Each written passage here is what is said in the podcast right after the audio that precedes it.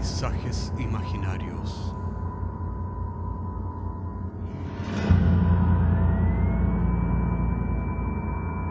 Una producción Cortés Rojas.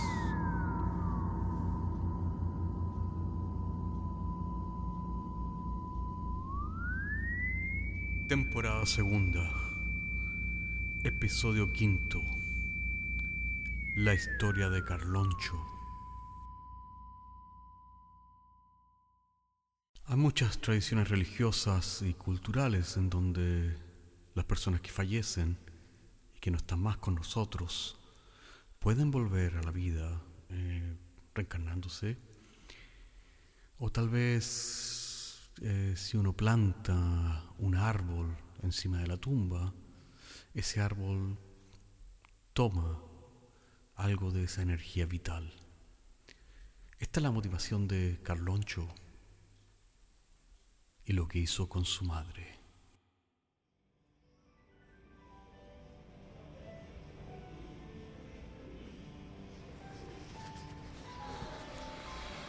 Al principio, mira, yo no estaba muy convencido de esa idea que le andaba dando vuelta en la cabeza a mi hermano Carlos.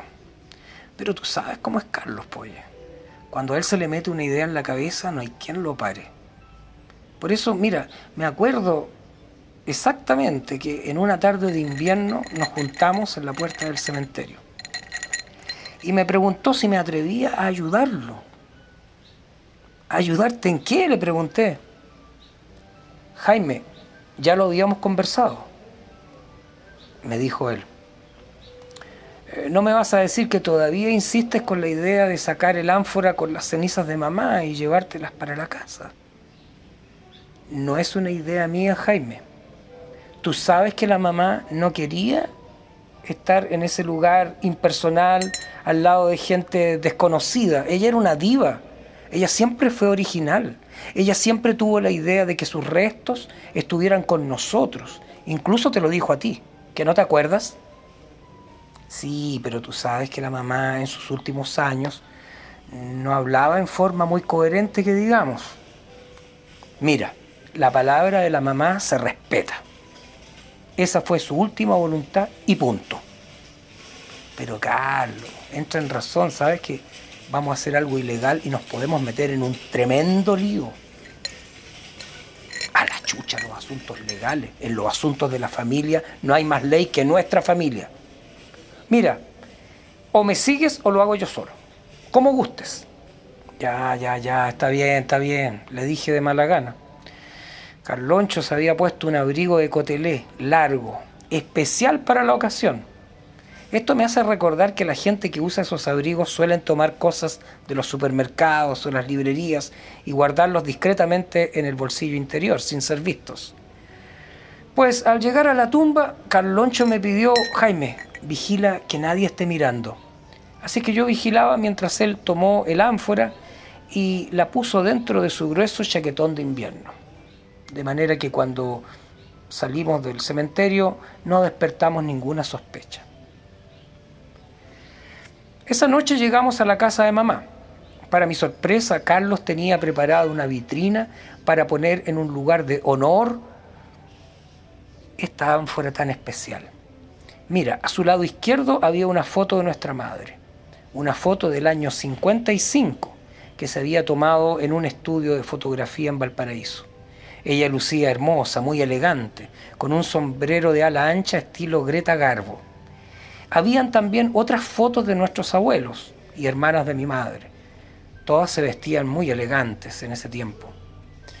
Al ver eso pensé que, mira, había valido la pena después de todo haber sacado el ánfora del cementerio para poner a mamá en su casa, en un ambiente familiar. Así es que se me hizo la idea de que Carlos lo que había hecho era un perfecto altar de los ancestros. Esa noche llegué a mi casa y le conté a mi señora lo ocurrido. Contra todo pronóstico, ella se puso muy nerviosa y me dio a entender que habíamos hecho algo malo, un sacrilegio, que a los muertos había que dejarlos en paz y que los cementerios eran campos santos, lugares consagrados al silencio, la oración y bla, bla, bla. Y que al sacar los restos de nuestra madre de ese sitio consagrado, la estábamos molestando, la estábamos importunando. De nada me sirvió explicarle que esa había sido su última voluntad, que Carlos y yo habíamos sido testigos. Mi esposa seguía insistiendo, insistiendo que debíamos devolver esa ánfora al cementerio, que nunca íbamos a tener tranquilidad espiritual si no regresábamos sus cenizas al campo santo.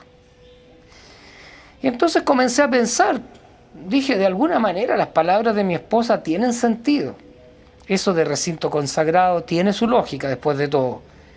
Además, ella estaba en un cementerio católico y el catolicismo ha sido la religión de mi madre, de nuestros ancestros, de todos. En realidad, mientras más lo pensaba, más me convencía que tal vez habíamos sido unos chicos imprudentes y habíamos actuado precipitadamente. Así es que una semana más tarde fui a la casa de mi hermano Carlos con la idea de conversar este asunto. Mientras Carlos estaba en la cocina, observé que desde la ánfora de mi madre estaba saliendo una plantita, chiquitita. Tímidamente había asomado tres hojitas. Oye, Carloncho, ¿qué onda? ¿Has visto la plantita? eh, hay una plantita en el ánfora. Eh, están saliendo una plantita en el ánfora de mamá. Sí, me dijo con naturalidad mientras abría una cerveza. Quiero que salga algo vivo, una flor de las cenizas de nuestra madre. ¿Qué te parece? Bueno, me pareció muy poética y hermosa la idea de mi hermano. La verdad es que a mí jamás se me habría ocurrido una idea tan hermosa como esa. Que de las cenizas surgiera algo vivo, como un símbolo de resurrección. Además que nuestra madre se llamaba Anastasia. Debo explicarte que Anastasia significa en griego resurrección. Después de la primera cerveza vino la otra, y luego la otra, y me descubrí hablando animadamente con mi hermano como cuando éramos chicos. De manera que cuando caminaba para mi casa ya de vuelta, me di cuenta que había olvidado completamente el motivo de mi visita, que era proponerle a mi hermano el regresar el ánfora de mi mamá al Campo Santo. ¿Qué te dijo tu hermano Carlos? me preguntó inmediatamente mi esposa cuando abrí la puerta. Ah, dijo que, que sí, que íbamos a ver el asunto. Mentí. Mira, en realidad no quería que me interrogara nuevamente sobre ese tema, así es que cambié rápidamente el, el asunto de conversación. Giré hacia algo que le interesara a ella y le permitiera olvidar ese tema que ya se estaba volviendo pesado. Pasaron algunos meses en que Carlos y yo no nos comunicamos. Tú sabes, los compromisos laborales son como un monstruo que cada vez te va atrapando más y más con sus demandas, al tiempo que te vas olvidando de la familia.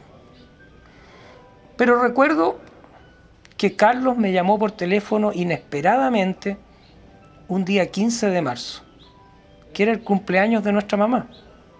Me llamó a las 3 de la mañana su voz sonaba excitada. Me pidió que nos reuniéramos en la tarde. Sin falta, me dijo. Me dijo que me tenía una sorpresa especial. Ahora, Carlos no es el tipo de personas que regala cosas, hace fiestas o prepara sorpresas. De manera que me pareció muy inusual. Así que ese día recuerdo que no pude dejar de pensar todo el tiempo en cuál sería la sorpresa que me tendría mi hermano Carlos. Esa tarde cuando llegué a la casa tenía el ánfora de nuestra madre sobre la mesa del comedor.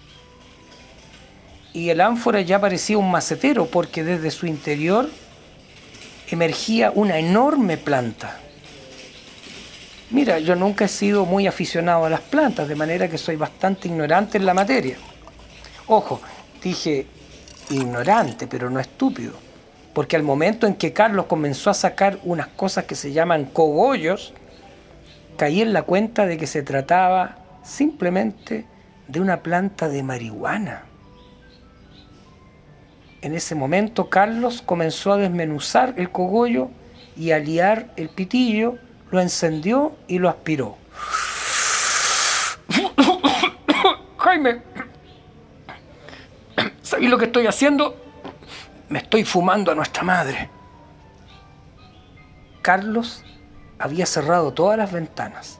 La luz de la tarde lo hacía ver misterioso. Así es que me senté a su lado y comenzamos a fumar los dos despreocupadamente. Carlos hacía formas con el humo. Me decía que ese humo era el espíritu de la mamá. Unos minutos después empecé a caer en lo mismo. Veíamos exactamente lo mismo. Juraríamos que el humo podía formar la distinguida y esbelta silueta de nuestra querida madre.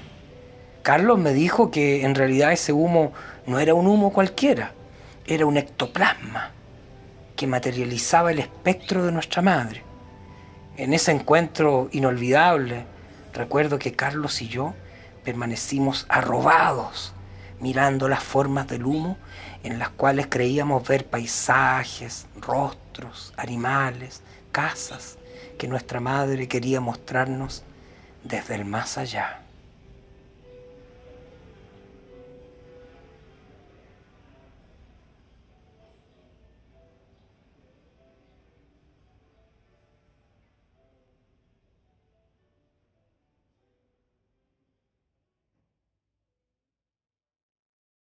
La primera ley de la termodinámica dice que la energía no se crea ni se destruye, solo se transforma. Un pensamiento profundo allí. Se los dejo propuesto. Mientras tanto yo me voy a ir a fumar a la abuela. Hasta la próxima semana.